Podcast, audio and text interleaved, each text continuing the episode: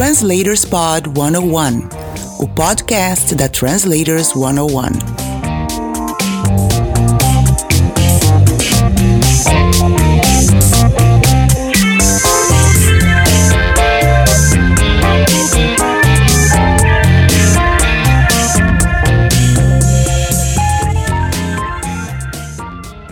Olá, tudo bem com você? Este é o Translators Pod 101, o podcast da Translators 101 com entrevistas de profissionais das áreas de tradução e interpretação para que você tenha uma carreira muito mais tranquila. Fique de olho nas dicas. Bora lá? Convidada. Hoje eu converso com a tradutora e redatora para a web, Solange Ramos Esteves. Tudo bom, Solange? Tudo, William, você? Tudo bem, graças a Deus. Obrigado por aceitar o convite para essa entrevista. E eu já estava agradecendo, obrigada pela oportunidade. Legal. Vamos conhecer um pouquinho aí da sua trajetória, como é que você chegou à tradução, à redação web, né, a sua newsletter. Vamos conversar um pouquinho sobre isso. Vamos come começar com a parte da tradução. Como é que você chegou à tradução? Você planejou ser tradutora ou aconteceu isso na sua vida? Então, engraçado que desde que você me fez o convite, uhum. as imagens e as lembranças começam a vir, né? Aí eu pensei em te dizer o seguinte: acho que algumas coisas são importantes, algumas preliminares são importantes. Primeiro, uhum. que a maior parte da minha vida de, de estudante de, dos antigos ginásio colegial foi antes de 64. O golpe me pegou no segundo ano do colegial Sim. que eu fazia clássico. Era um ensino excelente, embora considerado elitista por alguns, porque eram poucas unidades escolares. Uhum. Eu não sou saudosista, não, viu? Eu digo que eu não tenho a doença de que no meu tempo era melhor. Tá. Mas eu sou grata. No meu site Tradução de Francês tem um texto da minha trajetória como tradutora, em que eu agradeço sabe? Não, eu olho para trás e tenho profunda gratidão pelos professores que eu tive. A outra coisa também é que algumas atividades percorreram a minha vida. Por exemplo, eu comecei a estudar música com quatro anos de idade. Só que eu digo que eu tive uma deformação musical, porque meu pai. Uma deformação? Era, é, eu tive uma deformação musical porque o meu pai eliminou o som da música, sabe? É. Mas eu estudei primeiro harmônica, aí comecei a ficar corcunda, aí veio um piano, e eu acabei me formando com o piano junto com o colegial. Uhum. E Você é pianista eu, também. Pois é, rapaz. Muito legal. E, mas eu, é, essa está abandonada, né? Eu me formei e parei. Mas é, algumas coisas, como fazer tradução e versão, começaram quando eu estava no ginásio, que seria uhum. quinta ou oitava série eu comecei, a gente tinha tradução em versão de francês, de inglês e de latim. Uhum.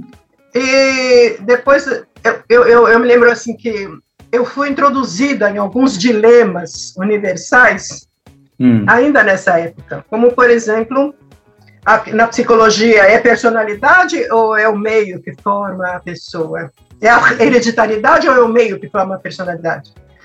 Na filosofia é é essência ou é aparência? A gente pode conhecer toda a essência? E eu não sei como esse dilema da, da tradução, se é literal ou não, se essas ideias, me acompanham por toda, sei lá, eu desde quando.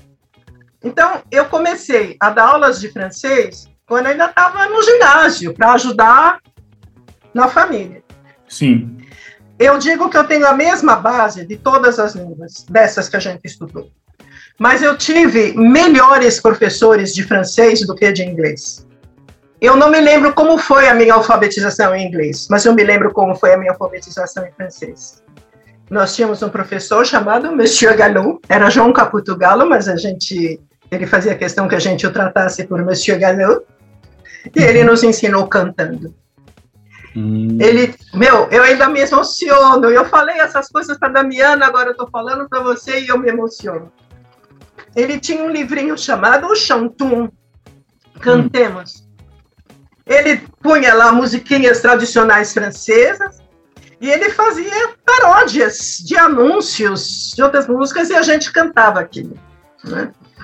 Daí, quando chegou no colegial, uma coisa que eu também sempre conto, porque foi um acontecimento traumático. Uma uhum. dessas, para mim, né, foi traumático. Sim. Uma dessas reformas de ensino passou a obrigar a gente no, no curso clássico a escolher uma língua. E eu não queria escolher nenhuma, eu queria continuar com francês e com inglês.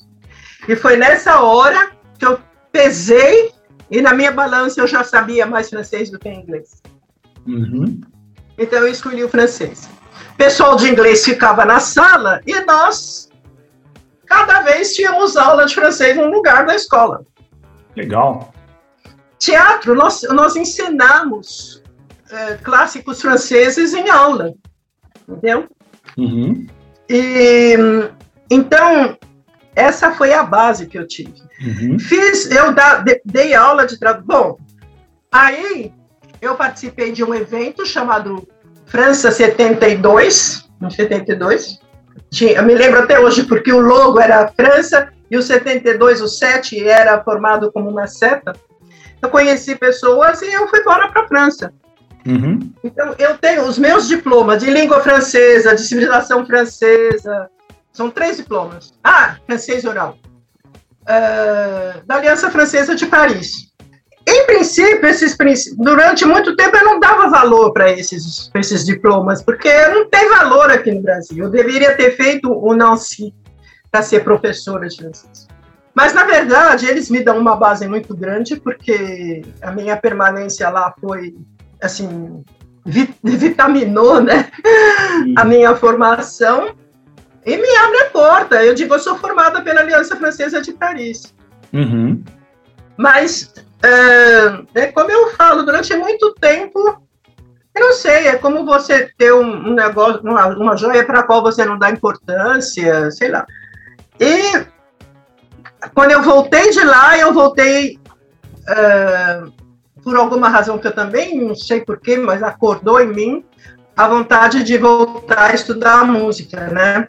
Uhum. E, e, nessa época, os, todo o ensino brasileiro estava sendo reestruturado no modelito 5692. Você lembra dessa luta? Não, não lembro. Porque, é, como eu te falei, o golpe de 64 aconteceu quando eu estava no segundo clássico, o terceiro ano já foi um ano de sentir mudanças.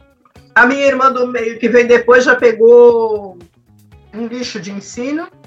E aí, depois, durante a ditadura, foi feita uma reformulação geral, e essa lei 5692 foi para adequar o ensino brasileiro ao modelo americano. Aí já veio aquela história de ensino muito humanista com ensino técnico, essa conversa também é uhum. antiga, né? E aí as faculdades estavam sendo adaptadas e não havia professores formados para as novas matérias. Né? Uhum. Então, apesar da ditadura, apesar de você, é, a gente teve um ensino muito rico, porque os professores eram também colegas em outras matérias. E eu fui assistente do professor de História da Arte, monitora, como ele chamava. Mas é, acabei não, não, voltando. Eu acabei me formando em educação artística e fiz a licenciatura plena em música. Acabei dando aula, é, me formei, mas acabei depois pedindo exoneração do cargo por questões políticas também. Uhum. Bom, aí, como eu sempre falo, eu fiz, fiquei com o pé sempre em muitas canoas. eu tinha muita identificação com as histórias eu fiz cursos livres na USP. Fiz, ah, foi a época, eu tinha esquecido disso. De, de, eu fiz umas anotações aqui para não, não poder, mas agora me lembrei. Foi nessa época dos cursos livres com a Ana May Tavares Barbosa, porque ela falou, porque eu tenho uma dificuldade enorme, eu tive uma dificuldade enorme de fazer mestrado. Eu falo que eu sou míope, não é por acaso, eu vejo tudo grande. Assim, né? Não tem um foco assim onde eu ponha um ponto assim onde eu sabe que eu consiga ver só aquele ponto. Sim, senão você amplia demais. Pois é, tudo grande, né?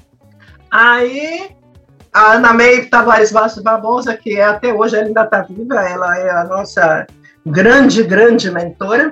falou, você tem que fazer especialização. E aí eu participei da primeira turma de especialização na EF. Quem eram os professores? A Regina Machado, com a parte das histórias, a gente fez um curso magnífico com ela. E uma matéria que era dada pelo Paulo Freire junto com a Ana May. Ele tinha acabado de perder a mulher, então ele não tinha muita força. Pediu para a Ana May dar. Eu tive aula com ele na USP. Que coisa. É outra coisa também que. Né? E ultimamente eu tenho me sentido na obrigação de dizer que eu fui aluna dele. Sim. Por causa dos ataques que a memória dele tem sofrido atualmente. Né? Pois é. Então eu tenho coisa anotada, tenho frases dele, o sistema que ele usava para dar aula, né? Era a partir das perguntas que os alunos faziam. E bom, aí por vários caminhos eu fui parar na antroposofia. Foi uma irmã minha, minha irmã mais nova, que descobriu a escola Waldorf, que existia lá na Zona Norte, em São Paulo, na cidade de São Paulo. Uhum. E eu acabei fazendo uma formação também. Com, eu fiz o primeiro ano de, de terapia artística. Fiz uma complementação depois no ateliê de uma supervisora. Aí, em 2000, no início de 2017, um anúncio no Facebook me fez acordar para o fato de que eu podia investir no meu lado tradutora. Hum. Bom, eu fiz alguns cursos, mas alguns eu nem menciono, porque foram muito ruins, né?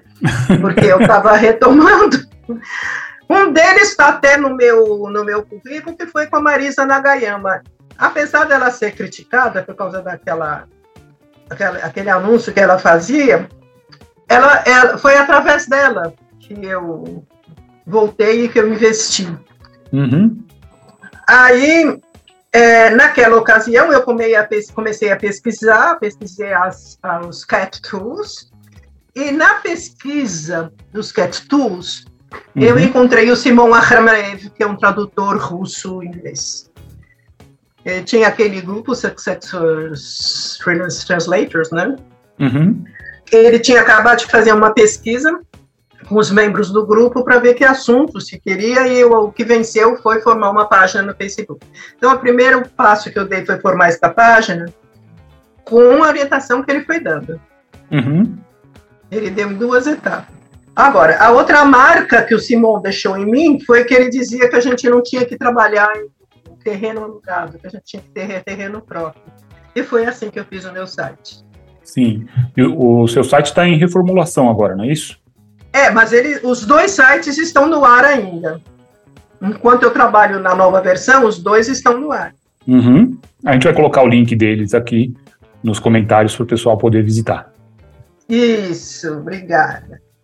Ainda nessa questão da tradução, todas, o que eu tinha né, nessa experiência é assim: hum. eu lia em francês e falava em português. Fiz muita, ajudei muita gente assim.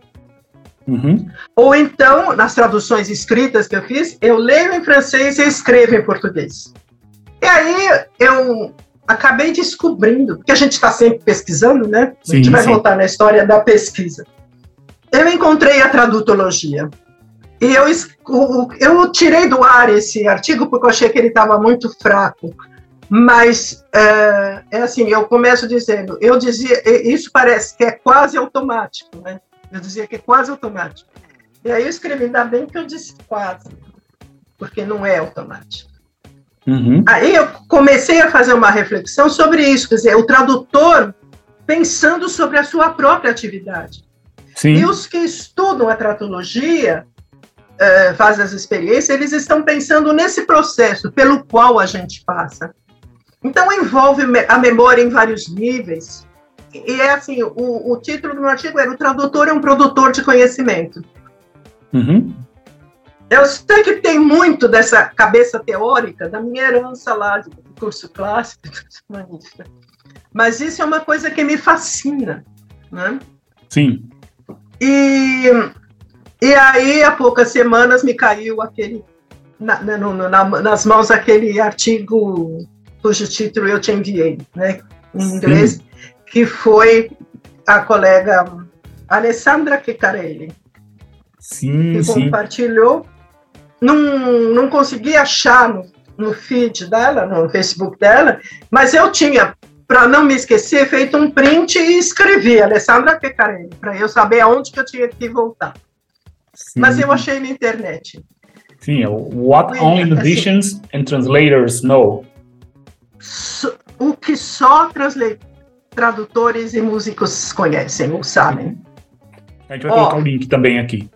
É, pode pôr esse link. Então, assim, eu depois perguntei para a Alessandra, ela me respondeu, ficou muito feliz de eu ter. Eu falei, me emocionou, fiquei profundamente emocionada com esse, com esse artigo, porque ficou confuso, não dá para saber se a colega escreveu ou traduziu aquele trecho de algum livro. A Alessandra acha, que ela diz, eu sei muito pouco sobre a Jéssica Sequeira, Sim. mas eu acho que ela escreveu esse artigo. Ah, vou descobrir. Então, assim. Eu vou descobrir. Vai, é ótimo. Aí, assim, essa relação profunda entre você é, ser intérprete musical e tradutor. Ela fala com o tradutor literário, né? Ah, sim, eu, eu, esqueci de dizer. Durante a pandemia aí, eu fiz montes de cursos e webinários e esse ano, em fevereiro, eu fiz o curso da na Andrea, na, na, então, da Andrea Manfrim Alves, na então Escola de Tradutores e de Tradução Literária. Né? Uhum. Andréia é ótima. É minha ídola. Aí, e mestra. Aí, esse artigo trouxe, por isso que eu falei que foi mais uma coincidência, né? Esse artigo me trouxe, me permitiu entrar em camadas de mim mesma muito profundas. Uhum. Então, assim, você não. Depois a Amanda Moura publicou um post no LinkedIn a respeito de uma polêmica que está acontecendo aí, que eu não eu desconhecia, mas ela cita um autor brasileiro hum. e ela fala do, de que o tradutor, voltando nessa história, que o tradutor não modifica nada, né? E essa é uma das relações entre o pianista e o tradutor. Você coloca a sua emoção, você coloca a sua razão, mas você não modifica o original. Uhum. Ela faz outras comparações, mas, William, quando ela chegou no teclado, eu comecei a chorar. eu quase escrevi de novo para você no LinkedIn, porque ela fala apenas do uso do teclado e o quanto que tanto pianistas quanto tradutores têm problemas. Mas naquela hora eu senti o quanto que para mim é a mesma coisa. Inconsciente, eu não sabia disso. Esse texto trouxe, me fez vir à consciência mais essa relação. Você se expressa pelo teclado, tanto como pianista quanto como eu me expressava como pelo escritora. É, é muito louco isso. Nossa, parece que eu acessei regiões do meu ser, do meu cérebro, sei lá, eu, na minha memória, muito, muito profundas. Uhum. E foi até bom trocar palavrinhas com a, com a Alessandra, né? Porque ela disse que ela achou o texto muito inspirador e muito profundo também. E essa colega que escreveu ou traduziu esse texto, ela é daqui, ela, ela, ela disse que vive entre Chile e Argentina. Né? Uhum. Né? E essa é a dúvida da gente, porque é, se, se ela traduziu, de que língua ela traduziu? Porque o, esse artigo deve ter sido escrito em inglês, né? e a língua mãe dela deve ser o espanhol. Enfim, mas isso daí agora é recente. É, é, eu me lembrei essa questão da mão. Tem uma, uma irmã já falecida que era especialista em, em computação e é qualquer pessoa que para quem você pedir ajuda, ela vai pedir para você levantar, você sente, e ela tem que pegar o mouse. Ela vai pela mão procurando as coisas. Sim. Já viu isso? E a minha irmã dizia isso. Eu tenho que pegar o mouse e a minha mão me conduz. Então, assim, existe realmente uma, uma relação nas profundezas entre música e tradução. Eu havia descoberto uma relação entre ouvido de. que eu tinha o chamado ouvido absoluto, uhum. que não é um ouvido musical, o ouvido musical é um ouvido relativo. Sim, e como eu fui... os intervalos e tudo mais. Pois é, pois é.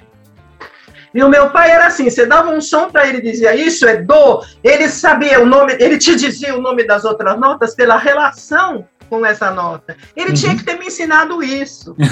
Mas eu fui treinada a só ler música. E eu tinha uma leitura musical, assim, imediata. E no piano, você sabe, a gente lê em duas claves. Duas claves, faz sol. Eu tô vendo a sua guitarra lá no fundo. Você toca guitarra, é? Contrabaixo. contrabaixo, é contrabaixo aquele lá. Sim. Que, que legal. Então, você entende o que as coisas que eu estou falando. Então, assim, é, a, a, a minha facilidade com as línguas tinha a ver com o meu ouvido. Porque eu sou fascinada pelas línguas. Uhum. Eu tenho uma espécie de instinto. Então, assim, é um, é um universo que me, que me fascina, né? Sim. Adoro saber a origem das palavras, eu boto lá a etimologia da palavra tal para eu saber, mas como é que houve essa evolução? Porque eu estudei gramática histórica. Sim, você estudou latim, né? E estudei latim. Né? Ó, oh, eu sabia as catilinárias de cor, eu sabia os textos em francês de cor. Então, ah, é, é, isso tudo é muito efervescente, sabe? Uhum. Bom, mas na questão da tradução, eu ainda, ainda mais nessas discussões que estão agora, eu preciso voltar. Eu tenho muita é, alergia ao meio acadêmico, mas eu preciso voltar a estudar e ver como que eu vou fazer a minha vida daqui para frente. Tem alguma pergunta? Ficou alguma coisa? Tem, tem sim. Não, antes da gente passar para a redação, eu te contar como foi a passagem. Eu tenho várias perguntas para você. ah, você, então... você faz agora ou faz no final? Ah, vamos conversando, a gente está conversando, vamos fazer um bate-papo aqui, não precisa ver uma. Tá ótimo, eu acho bom. Uma, uma cronologia, não há nada disso. Podemos ir lá, voltar aqui ah, de novo, avançar falar de projetos e tudo mais. Ah, ótimo. Tá? E você, uhum. então, esteve na França, depois você teve, é, quando voltou, você foi estudar algumas, alguma, alguns cursos livres na USP, foi aluna do Paulo Freire. Não, não, fui fazer a faculdade. Eu Sim. fui fazer a faculdade de educação. Mas também cursos livres, né? E aí eu fiz depois da faculdade. Uhum. E é, você foi também aluna do Paulo Freire e tudo mais. E tudo isso é, foi somando, com certeza, para você chegar, por exemplo, agora no Mulheres Digitais. Hum. Certo? Como, quando surgiu a ideia do Mulheres Digitais? Bom, aí eu tenho que te falar como foi minha passagem para a redação. Vamos lá. É, eu já via que eu precisava oferecer algum serviço além da tradução. Uhum. Eu via, colega, você vê o site dos colegas lá, redação, é, tradução, revisão, uhum. né? E aí eu achava que eu podia, também por, por estar me divulgando essas coisas, eu achava que eu precisava, é, que eu poderia caminhar para traduz para a redação. Então, uhum. em 2019, eu comecei a fazer cursos na Udemy. É, eu fiz primeiro de copywriting, uhum. e depois eu fiz um de SEO, que esse é, é, assim, parece. Eles falam que é uma hora, mas é uma hora de curso, o professor dando aquelas aulinhas. Não computam as, as horas que a gente leva para fazer os exercícios que ele propõe. Uhum, e aí sim. eu digo que eu fui minha primeira cliente, porque eu reestruturei todinho meu site, tradução de francês, para aplicar o que ele falava. Né? Uhum. Então tem duas colunas lá e as outras, os outros textos estão sempre encaminhando para essas colunas que são que se, que se vinculam com a página inicial. Uhum. Aí a gente tinha que fazer o que ele chamava de poda e atualização. Então eu tirei várias coisas, fui passando para o rascunho e atualizando tudo que eu podia atualizar. Uhum. Mas esse processo, para variar, foi um processão ah, demorei uns dois meses fazendo isso. E aí, a poda e a atualização, eu peguei aquilo num sentido muito poético. e, e acabou nascendo um e-book. Bom, mas, mas peraí, se, peraí, você falou que tomou isso num sentido muito poético. Uma pessoa com formação em música, em artes e em letras, não tem muita escapatória para não pegar as coisas como algo poético, você concorda?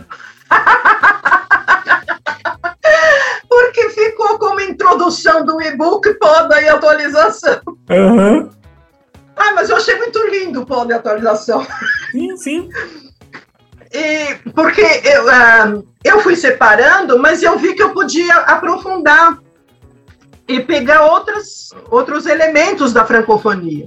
Né? Uhum. E nasceu o e-book Seis Razões que vão te convencer a falar em francês, falar, a negociar com pessoas que falam francês no mundo inteiro. Esse e-book está disponível lá no seu site ainda? Tá, tá lá. Tem a, a, versão online, tem o PDF e tem uma coisa que eu queria demais fazer, que é um flipbook, é, eu, aquele que você vira assim. Uhum. Bom, a página é uma graça aqui. Bom, mas por que, que eu acabei optando realmente? Porque durante muito tempo foi um processo interno só, né? Uhum. Aí tem uma tradutora grega, grega, acho que grega francês ou grega inglês, grega inglesa, que eu conheci no LinkedIn, chamada Nathalie Leca. Não sei como é que se fala sobre uhum. o nome dela. Ela é grega. E ela tem curso, eu fiz todos os introdutórios, né?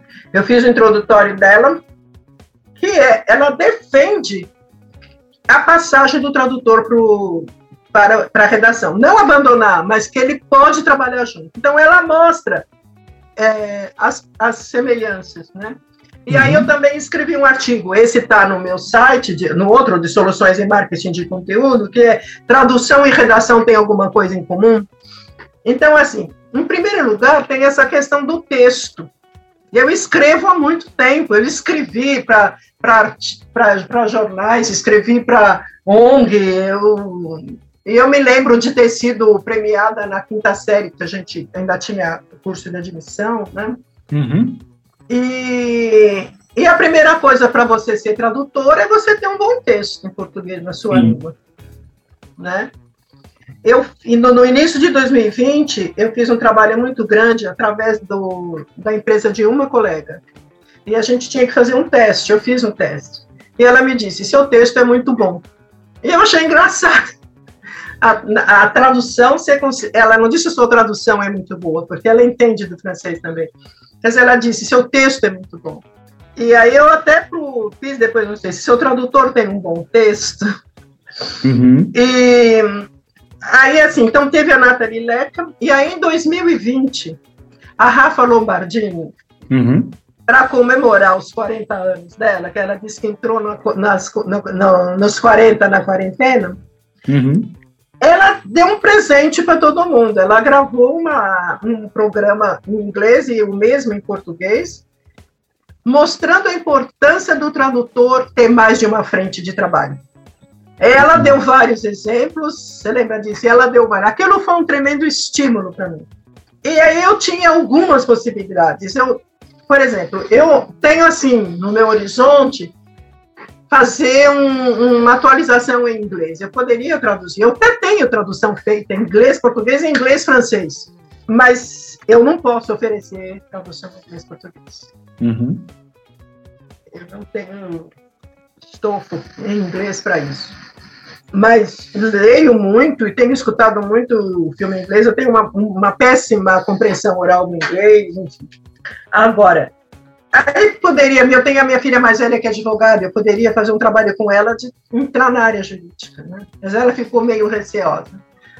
Aí eu falei, bom, o que depende só de mim é a redação. Sim.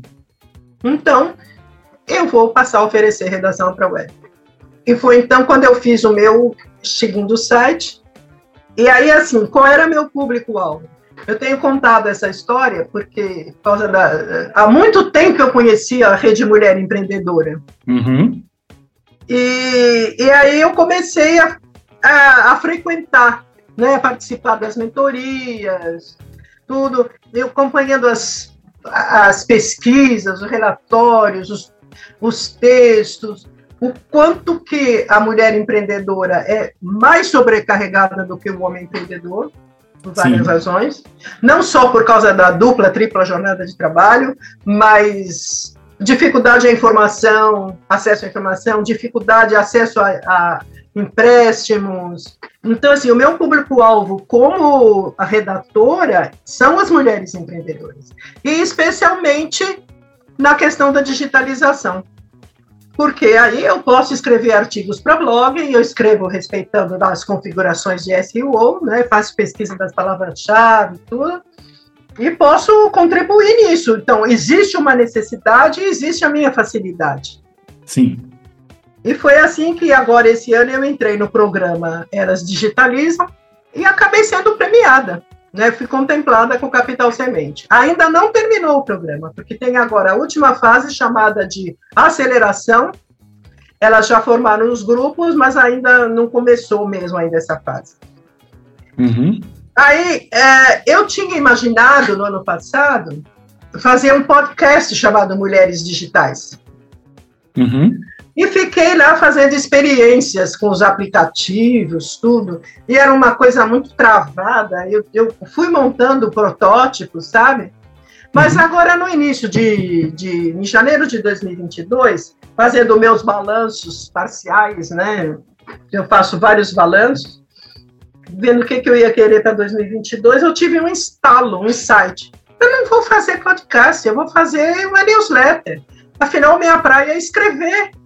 Sim, e eu aproveito a tecnologia de e-mail marketing do Wix. Em janeiro saiu o primeiro Mulheres Digitais. Mas a primeira entrevistada foi a colega Jaqueline Moreno, que eu já conheço há muito tempo, né? Uhum. Tradutora e intérprete. E, e fui indo, cada mês é um parto, né? Mas você vê, uh, duas, além da Jaqueline, são, com, com a entrevistada desse mês, já são três que eu conheci pela Rede Mulher Empreendedora. Legal. Então é um lugar de network, é um lugar de suporte, né? E aí, assim, em abril, eu havia, para o número de AB, eu havia convidado uma, uma pessoa que eu conheci no Instagram para fazer um artigo uhum. sobre a questão financeira, porque ela mexe com isso e ela tem um jeito muito descolado de falar das finanças. Ela escreveu. Eu precisei dar uma editada no texto dela. Uhum. E, por coincidência, o título que ela havia posto era muito parecido com o título do livro que a Ana Fontes, da Rede Mulher Empreendedora, tinha acabado de lançar. Eu falei, Jéssica, a gente vai precisar mudar esse título. fiz um brainstorming e fiz umas sugestões e ela escolheu o dinheiro, o caminho do dinheiro, dois pontos empoderando mulheres. Legal. Quando eu coloquei esse número no, no Instagram, porque eu, no, no LinkedIn, porque eu divulgava lá, veio uma, uma notificação de que eu poderia participar do LinkedIn Creators, né, para criadores de conteúdo. Eu poderia fazer uma newsletter lá, ter lives, etc. No mesmo dia saiu a versão LinkedIn do Mulheres Digitais. Uns dois dias depois, eu coloquei na, lá na internet esse título. Eu falei, deixa eu ver se tem alguém fazendo isso, porque eu não fiz. O caminho do dinheiro empoderando mulheres. A primeira coisa que veio foi aliás, Mulheres Digitais do LinkedIn. E é assim, se você puser Mulheres Digitais, até mesmo no Google, hum. newsletter, é a única newsletter com esse nome. Que legal. E, e, alguns artigos saem. Você sabe que o robô capta o que ele quer captar, né? Sim, sim. E alguns artigos saem. Agora, eu preciso dela no meu site para poder ter tráfego para o meu site e para poder ter onde é, sediar, onde hospedar os artigos. Uhum, sim. Então, as pessoas conseguem hoje ler os artigos do Mulheres Digitais no LinkedIn, no seu site, receber por newsletter, né, por e-mail. Uhum. Tem mais alguma forma é. das pessoas lerem esse artigo? Não, não tem. É, não, é, é pelo, pelo site precisa entrar na lista de envio, porque aí uhum. vai direto. E no LinkedIn tem que se inscrever lá. Mas eu estou em conversa com o pessoal do LinkedIn, porque as primeiras ficaram lindas. Uhum. Agora, de dois ou três meses para cá, desconfigura tudo. E o suporte não consegue entender o que é que está acontecendo. Que então, coisa. assim, se não conseguirem resolver, a próximo mês, o mês de setembro, não vai não vai ter imagem, não vai ter ilustração. Eu vou fazer um jogo lá de, de texto para uhum. não ficar uma coisa maçante e não ponho tudo, encaminho para o site. Esse mês eu já fiz isso. Não terminei a, a entrevista com a Roberta Santo lá, caminhei para o meu site. Uhum. Agora, tem, é, nesse texto que eu escrevi, se tradução e redação tinha alguma coisa a ver, eu faço uma diferença entre escritora, ser escritor ou escritor, e ser redator e redatora. Né? Porque você sabe que muitos colegas são escritores. Né? Eu tenho um livrinho, uma fábula publicada, hum. que se chama A Toca da Coelha. Toca da Coelha? A toca é da coelha, cara. Eu descobri uma vez, num fim de ano, num, sítio de um amigo do meu filho, nós somos eu e os meus dois mais novos, que é a coelha que cava a toca. Coelho não entra na toca. Olha. E ela tem os filhos lá dentro e eles nascem láparos, eles não nascem coelhos prontos. Né? Eu digo que eu, bicho da cidade, fiquei fascinada ao conhecer essa história. E ela, né, lá ela precisou, porque em Bragança Paulista, muito morro, lá em São Paulo, no interior de São Paulo, ela precisou fazer um muro de arrimo hum, desmoronar. Tantas tocas as coelhas faziam ali. Caramba! E elas vão lá dentro, tem os coelhinhos, eles ficam lá. Aí eu, com essa cabeça aí que você até já definiu melhor, Fiquei fascinada. Falei, é a mãe terra que cuida deles. Eles ficam lá dentro, no seio da mãe terra, na barriga da mãe terra. E as coelhas vão, eh, levam pelos, elas ficam na toca da, na porta da toca pegando pelo de coelhos que passam, quando ela mesma, e elas vão lá para dentro para pôr pelinho neles e amamentar e voltam. Muitas delas voltam estão amamentando, estão lá levando o pelinho, os lábaros não estão prontos e elas já estão prenhas de novo. Caramba, é. E essa amiga contou que aí os gatos ficam de olho. Quando os coelhinhos vêm, eles já pegam. Ela, o que, que ela fez? Ela fez cercas. Olha só a dedicação dela. Murou a, a, a rampa da casa dela para as coelhas terem infraestrutura uhum. e cercou para os gatos não avançarem. Né? E ela disse que uma vez tinha uma prene que estava muito cansada. Aí o que, que ela fez? Ela pegou folhinhas, matinho, pegou pelo de coelho e botou na entrada da toca. Diz que essa coelha ficou tão feliz, ela pegava ali e corria para dentro, pegava ali e corria para dentro. eu não consegui botar esta cena, mas eu consegui, na minha fábula. Ela foi indicada para crianças de segundo ano Valber, porque é quando eles estudam fábulas. Legal. Ah, então, e... Tá ao lado de La Fontaine. É isso mesmo. é?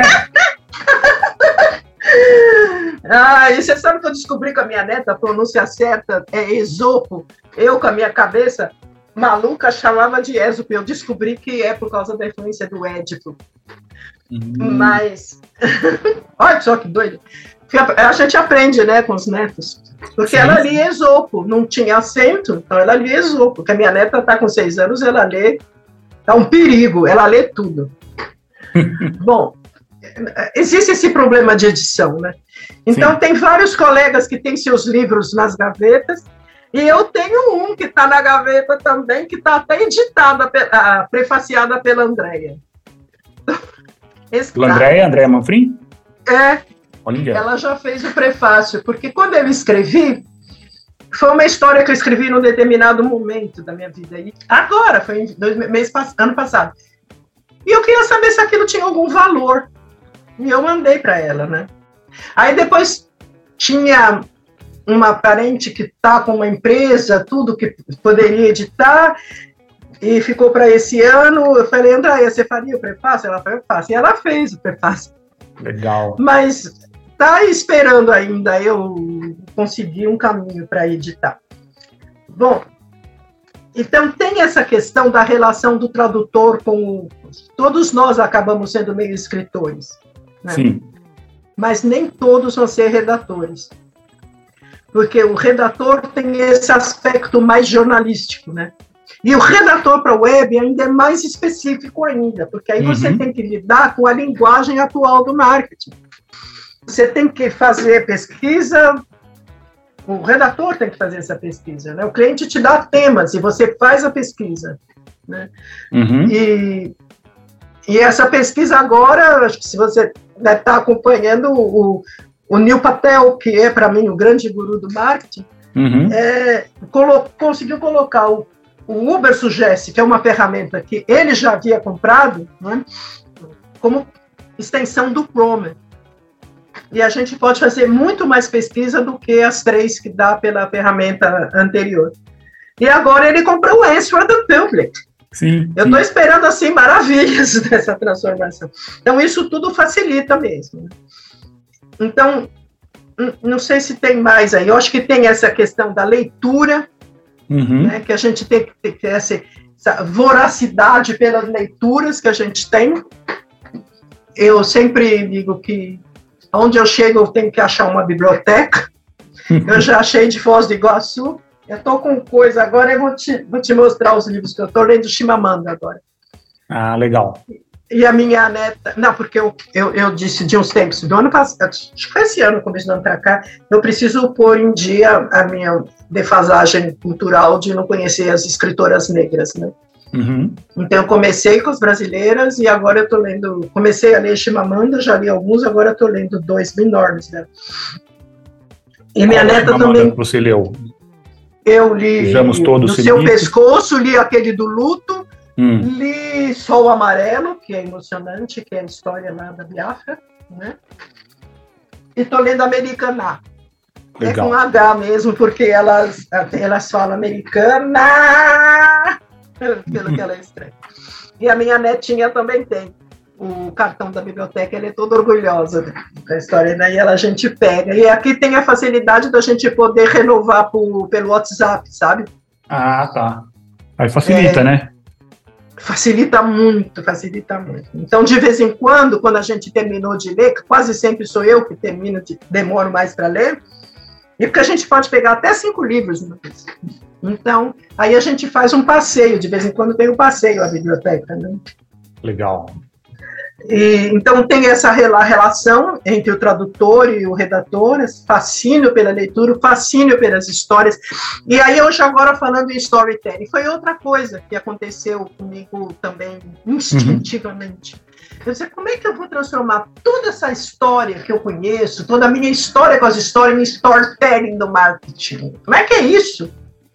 Mas aí uma colega fez, redatora, ela fez o, a semana de cópia de copy no Instagram, e ela, uhum. na, na hora dos exercícios lá, ela falou: Eu adoro a forma como você conta a história e prende a gente. Eu falei: Como é que é?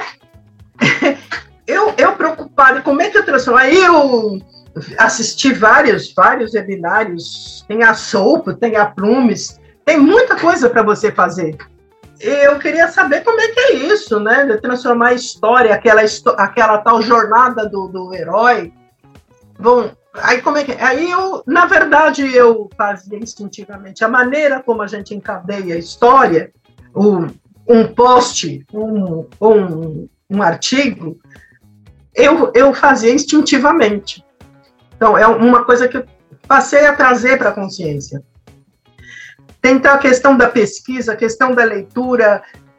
É, eu não, não sei, tem, tem, tudo isso que é comum entre o tradutor e o redator. Uhum. Né? Sim. E, então, assim, eu escrevo então já há muito tempo e, enfim, eu não sei se faltou alguma coisa. Falta o seguinte: você dizer para quem é tradutor e está hum. pensando em ir para a área de redação, qual seria a sua sugestão? Tem uma, eu tenho uma sugestão também para você de uma palestra na Translators da Lara Talhaferro. Uma palestra, ela é tradutora e agora é copywriter.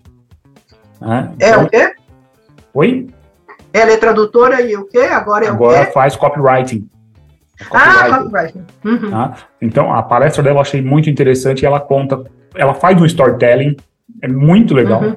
desde o começo. E também, olha a, a, a coincidência, também é pianista. Talhaferro. Ela é filha de quem? Ou neta da Magda Talhaferro? Boa pergunta. Não sei te responder. Mas é a Lara tá Talhaferro. Depois eu te passo direitinho o link para você assistir a palestra dela na Translators. Ela é filha ou é neta da Magda Talhaferro? Eu não sei. É uma, assim, pianista extremamente famosa. É, então. Não... Ferro. Olha, não sei. Mas a palestra dela é muito legal. Depois, então, você assiste. Eu vou uhum. passar o link para você. Uhum.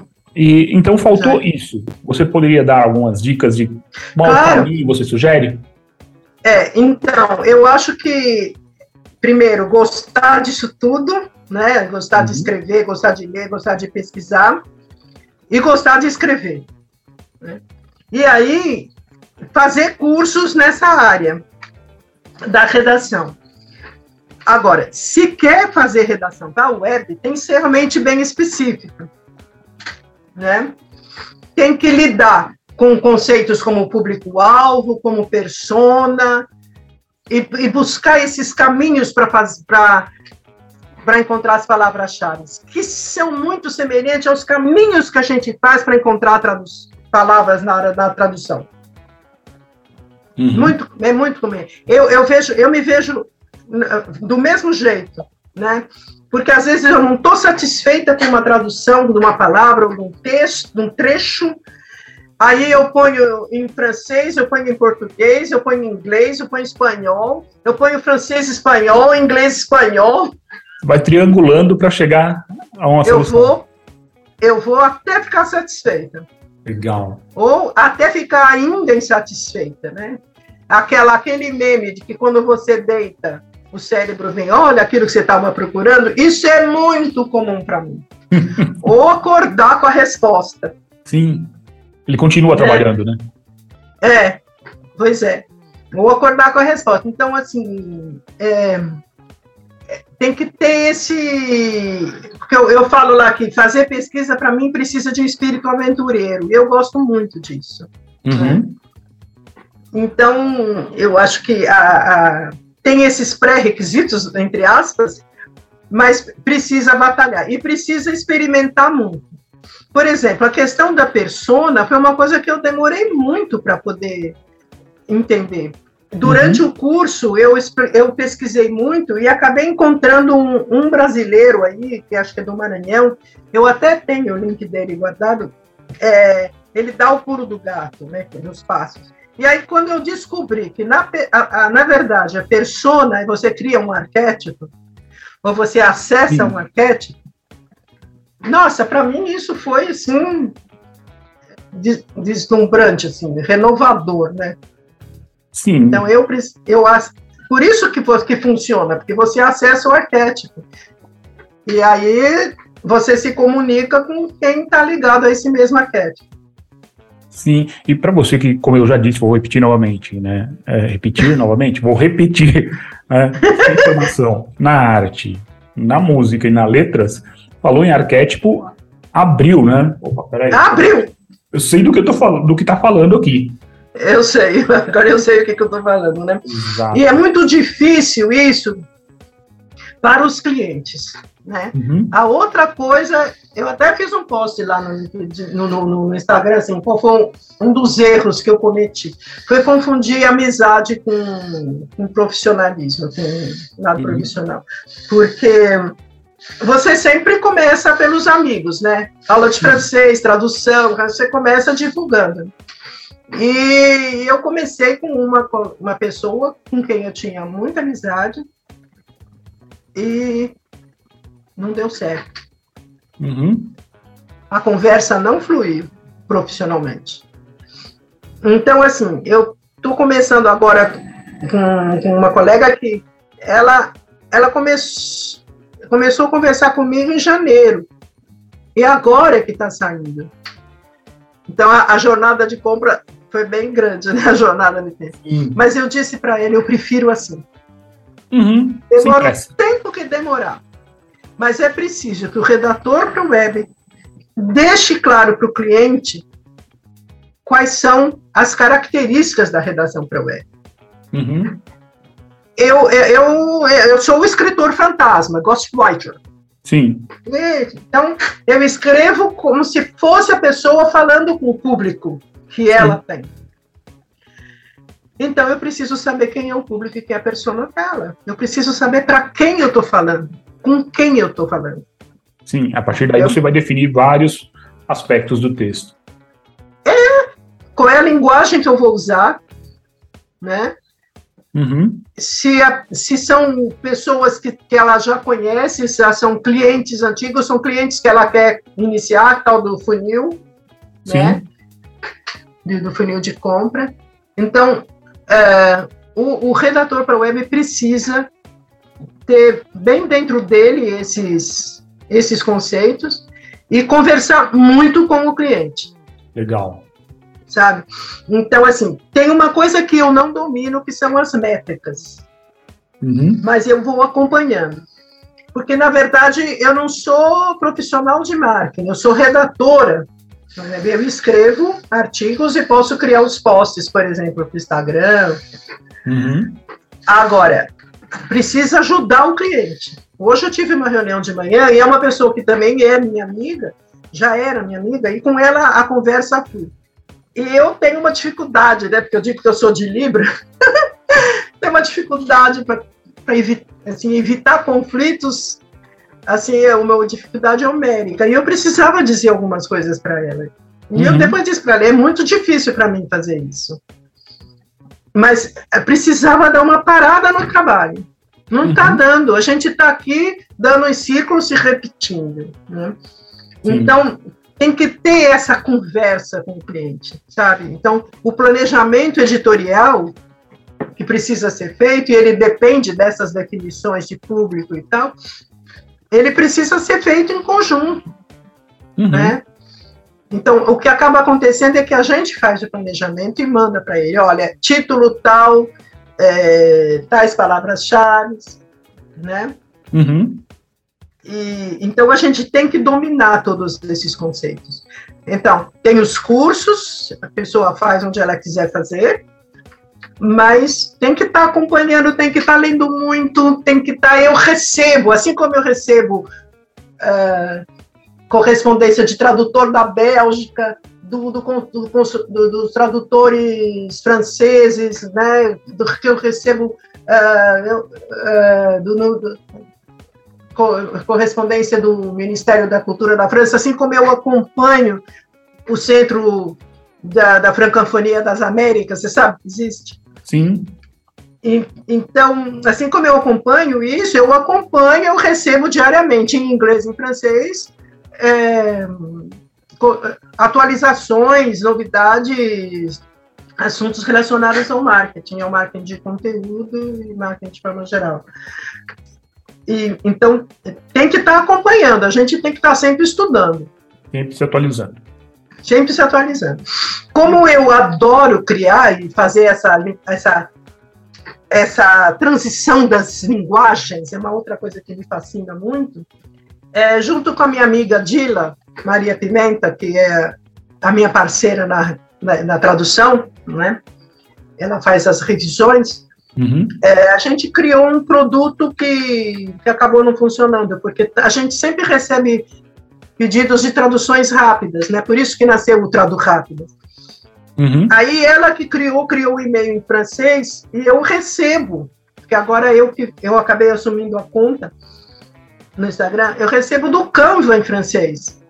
Eles fazem concursos semanais, então vem as imagens. Então acompanhar o design também, né? Sim, o Canva sempre tem um, um desafio, não é? O, é, eles chamam de, de, de concurso semanal. Né?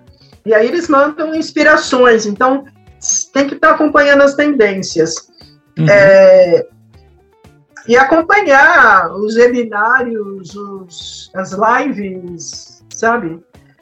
E estou sempre me atualizando. Né? Eu, eu passei um pouco daquela fase, porque no início da pandemia, quando a gente descobriu o caminho da, da internet, eu fiz um monte de coisa, montes, mas aí eu vi que eu não dava conta de tudo.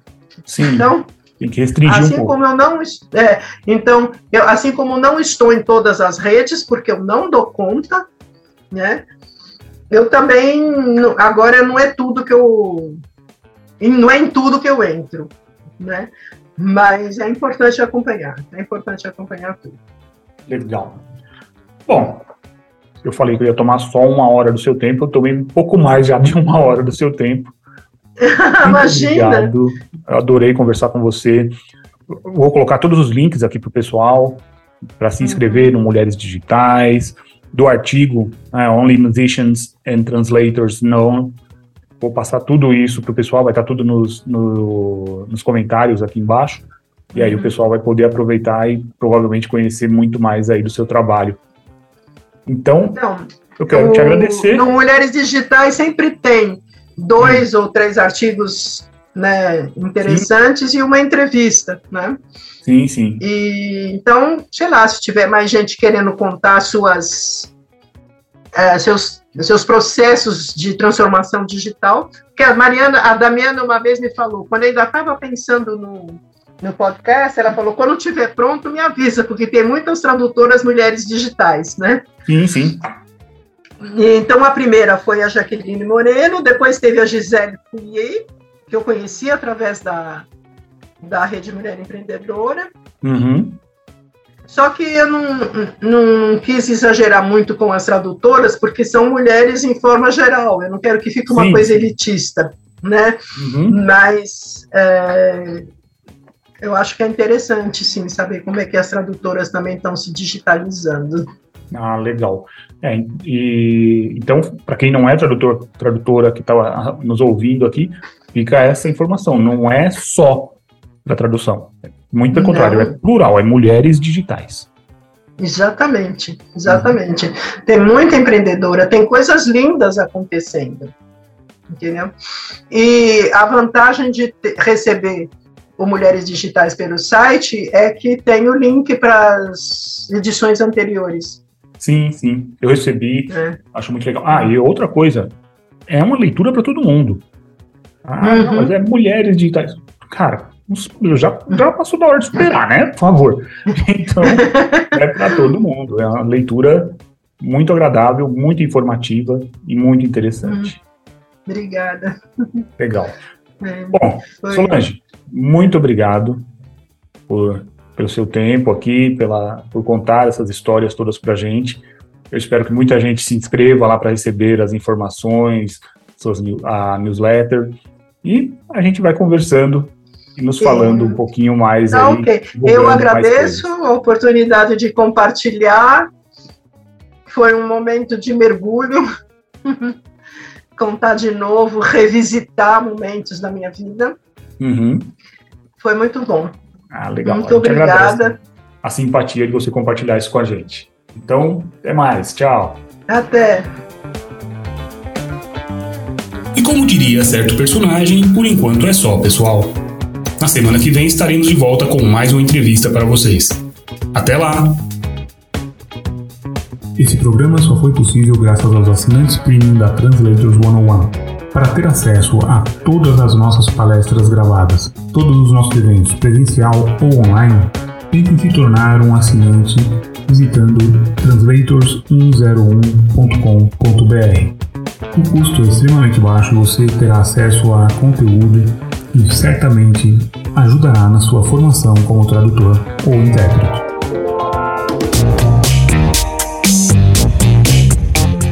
Translators Pod 101, o podcast da Translators 101.